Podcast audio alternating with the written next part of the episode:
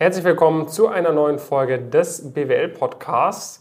Wie immer mit äh, Jonas Steg und David Döbel. Heute sprechen wir über die besten Erfolge aus dem Monat August von unserem Coaching. Jonas, kannst du es vielleicht einmal ganz kurz einordnen?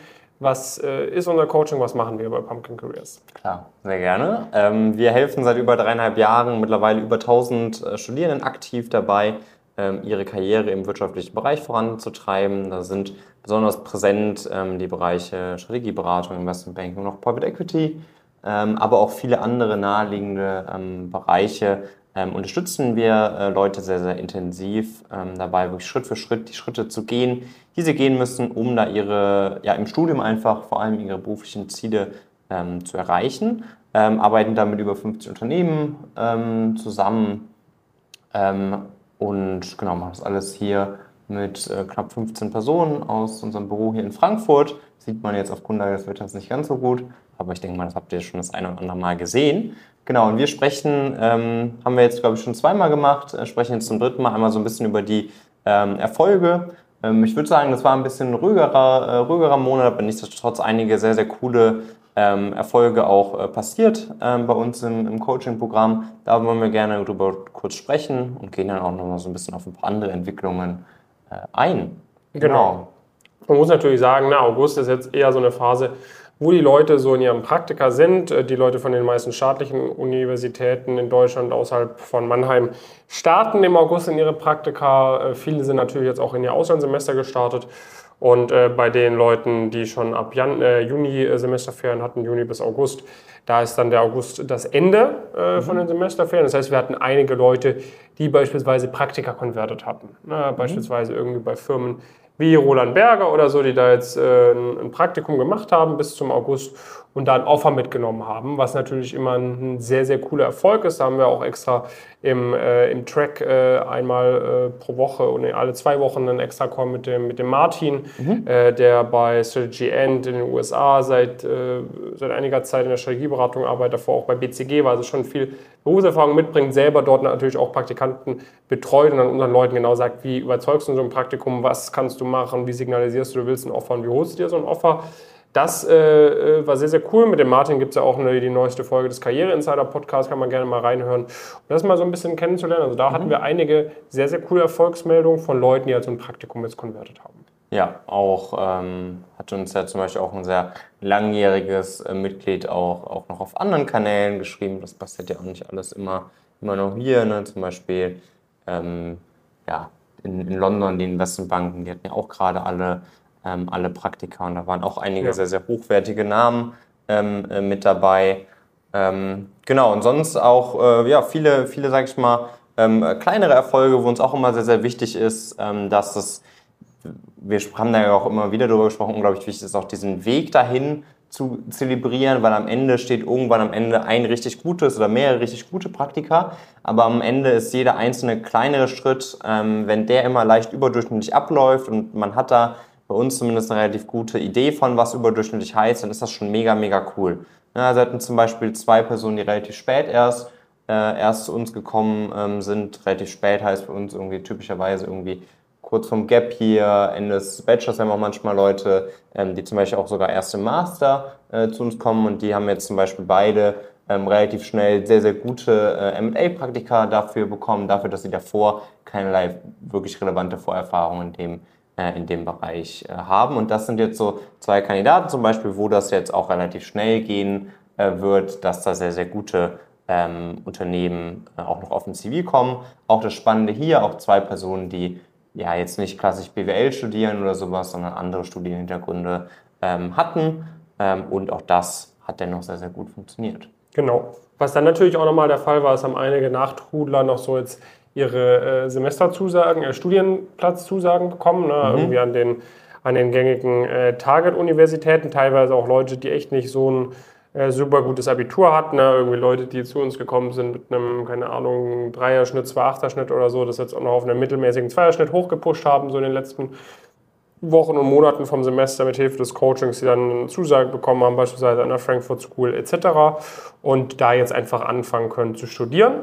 Ja. Ähm, dann, äh, was sehr, sehr cool war, einige Stipendienmeldungen. Äh, das evangelische Studienwerk Felix äh, Master, äh, Auslandsmaster-Zusage von, äh, vom DAAD beispielsweise für ein Stipendium, was natürlich auch extrem, extrem viel bedeutet. Ähm, also das sind dann nochmal... Friedrich Naumann, das Friedrich Naumann Stiftung ne? waren einige, wobei das war jetzt eher, glaube ich, diese Woche, oder? War das schon noch im August?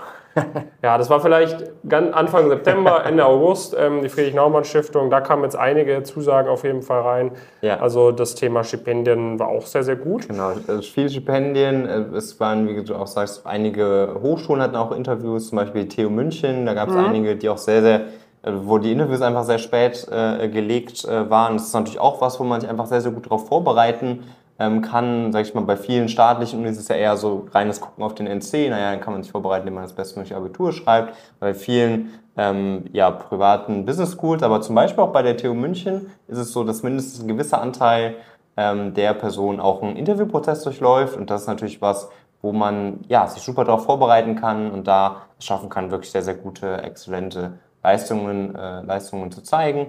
Mhm. Ähm, auch das sind ja im Prinzip Bewerbungsprozesse, genauso wie Stipendien auch im Prinzip Bewerbungsprozesse äh, sind, wo ganz ähnliche Prinzipien ähm, notwendig sind, wo wir auch super viel Inhalte dann, dann zu haben. Einmal allgemein, wie man sich in solchen Situationen verkauft und dann natürlich auch nochmal ganz spezifisch auf die jeweiligen ähm, Situationen angepasst, das heißt angepasst auf beispielsweise eine, eine Uni-Bewerbung, aber auch angepasst auf Stipendien oder natürlich der gängigste Situation, normales, Anführungszeichen normales Bewerbungsgespräch. Genau, ansonsten ähm, ja, gab es halt wieder viele 1-0er, äh, sei es jetzt irgendwie beim Staatsexamen hier äh, von einem Medizinstudenten, der bei uns dabei ist, Richtung Unternehmensberatung, sei es äh, 1-0 irgendwie ähm, in der ersten Klausur im Studium äh, oder sei es irgendwie äh, eine richtig, richtig gute Punktzahl irgendwie im GMAT, also auch akademisch, wurde ganz gut abgeräumt im August. Ja, was ich da auch cool fand bei den akademischen ähm, Leuten war, dass wir ja so zwei typische Beispiele auch hatten von Leuten, die es geschafft haben, entweder mit einem schlechten Schnitt reinzukommen mhm. und der relativ früh im Studium war oder mit einem ja nicht sonderlich guten Abitur reinzukommen, es dann aber trotzdem geschafft haben, entweder das deutlich, deutlich zu pushen oder aber ähm, praktisch äh, direkt im Studium einfach auch sehr, sehr gute Noten ähm, zu schreiben. Ne? Und da hatten wir zum Beispiel eine Person, ähm, die seit ungefähr einem Jahr bei uns im, im Coaching äh, mhm. dabei war und die ja, es geschafft hat, in dieser Zeit den Notenschnitt von 2,6 auf 1,9 ähm, zu pushen, was natürlich ähm, ja, wirklich ein sehr, sehr guter Fortschritt äh, ist. Ähm, da muss man ja mal überlegen, was man da auch für Noten schreiben muss, damit das so funktioniert.